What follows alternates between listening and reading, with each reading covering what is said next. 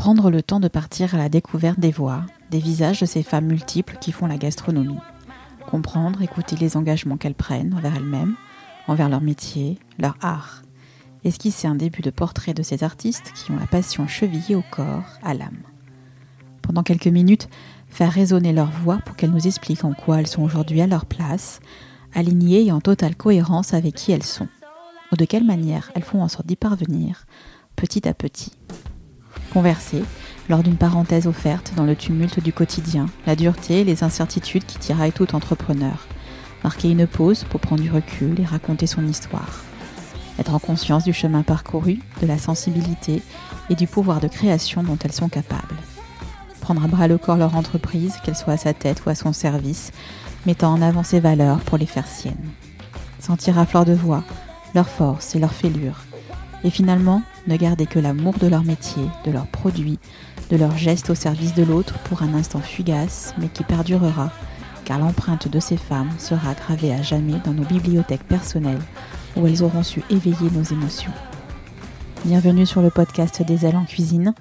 Je suis Stéphanie Bautreau, sa créatrice, et vous allez écouter l'épisode hors série numéro 3.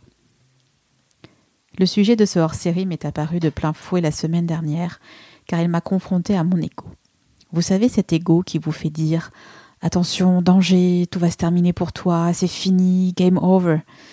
Je vous pose le contexte.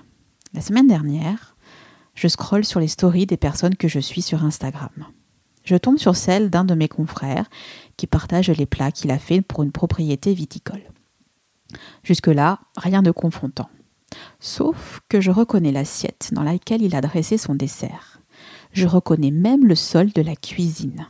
Car oui, la propriété pour laquelle il a travaillé est aussi mon client et un client premium avec qui je pense avoir tissé de beaux liens a fortiori. À partir de là, il n'a fallu à mon ego que quelques millièmes de secondes pour émerger tel un diablotin de sa boîte. Les pensées ont commencé à se télescoper dans ma tête et à me submerger.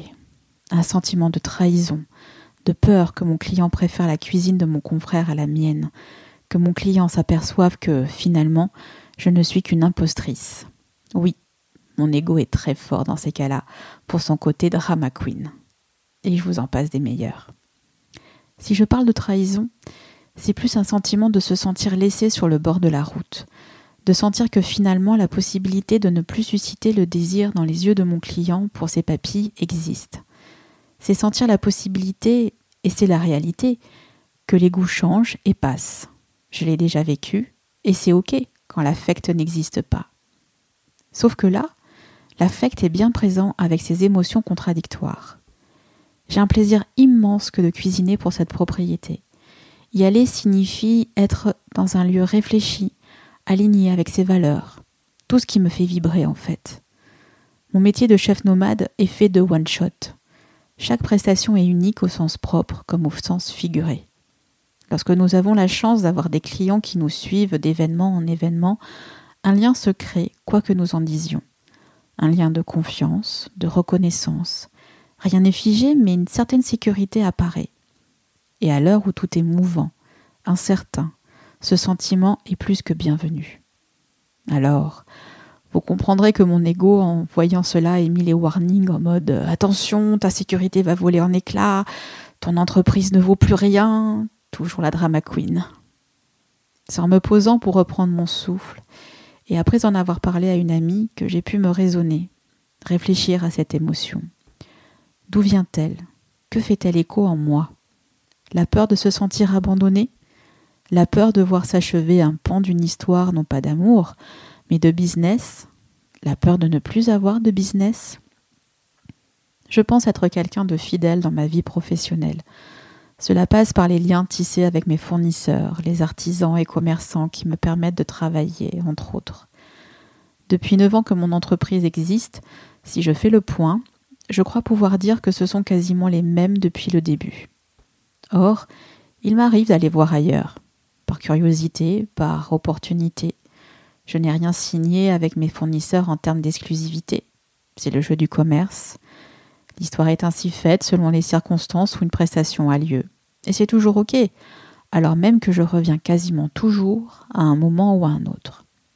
Cette pluralité enrichit les possibilités de trouver les excellents produits que je pourrais préparer à mes clients. Et je pense que les commerçants avec qui je travaille ne m'en veulent pas, du moins je l'espère. Il en va également avec mon métier. Ce n'est pas parce qu'un de mes clients a fait appel à un confrère ou à une consoeur que tout se termine. Mon client a le droit de faire appel à une autre entreprise sans pour autant mettre en péril notre relation d'affaires. À moi de savoir me montrer à la hauteur de ses attentes. Le désir, même en business, se travaille chaque jour. Il nous appartient de savoir nous renouveler, de nous remettre en question, mais aussi d'avoir suffisamment confiance en nous pour continuer notre route, notre histoire, avec ou sans notre client. Rien ne se perd, tout se transforme. Et vous Comment se traduit votre émotion lorsque vous vivez ce genre d'épisode dans votre vie d'entrepreneur? Dites-moi tout, je suis très curieuse.